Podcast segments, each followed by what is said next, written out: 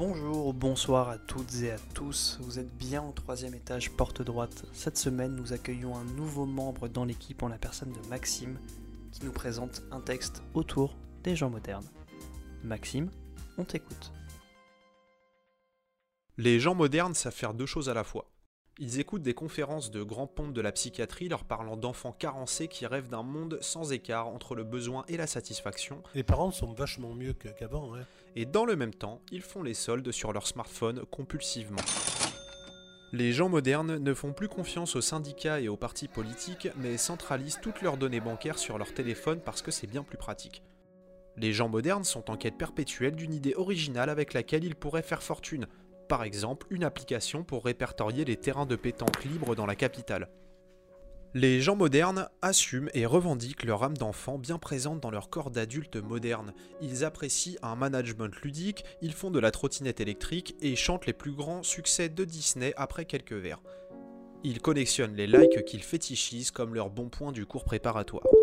Les gens modernes parlent en K au lieu de parler en milliers ou en sac. Ainsi, un smicard émarge à 14K euros annuels, ce qui le rend moins misérable puisqu'il parle en langage de cadre. Les gens modernes ne jugent personne et ne veulent pas être jugés, mais passent quand même leur temps à mettre des notes sur des applications. Et vous m'avez enlevé mes des étoiles Les gens modernes ne font pas de politique, ils ont un cadre de pensée qui n'appartient qu'à leur personne unique et sacrée. Ils ont beaucoup de certitudes sur ce qui serait bon pour le pays, mais ne veulent pas s'organiser, de peur de faire de la politique politicienne en costard-cravate. Les gens modernes aiment bien faire des reconversions professionnelles à 40 ans. Ils travaillent quelques années à creuser les inégalités, occupent des postes dont l'intitulé est une combinaison de deux mots anglais, puis ils plaquent tout pour une activité éthique dans le domaine de l'artisanat. Les gens modernes aiment les ouvriers. C'est d'ailleurs pour cela qu'ils installent leur loft dans d'anciennes usines, qu'ils sortent dans d'anciennes friches industrielles, qu'ils déguisent leurs enfants en Jean Gabin et qu'ils mettent des salopettes bleues quand ils font un atelier menuiserie, qu'ils apprennent à jouer à la pétanque et qu'ils mettent parfois du picon dans leur bière même si c'est pas bon. Les gens modernes ont réussi à faire de l'idée de casser les codes une notion conventionnelle. La contradiction est bannie du mode de pensée des gens modernes.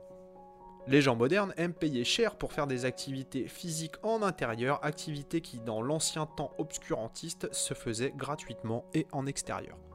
Les gens modernes ont une bibliothèque très bien rangée. Ils ont un livre d'art ou d'architecture ouvert sur une table qu'ils n'utilisent que pour poser ce livre. Ce livre est toujours ouvert à la même page. Quand les invités sont partis, ils retournent regarder des vidéos explicatives de 5 minutes avec des écritures colorées et en gros caractères, ou des témoignages d'autres gens modernes, montés d'une manière saccadée pour donner un effet dynamique qui finalement devient anxiogène.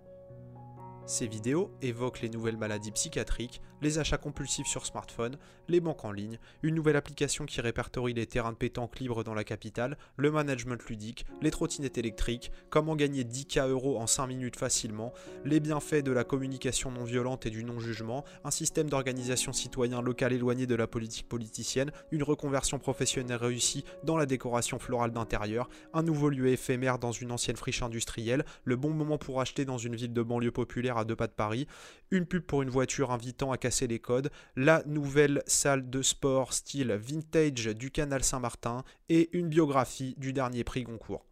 Et à la fin, ils peuvent noter les vidéos. Et puis c'est tout.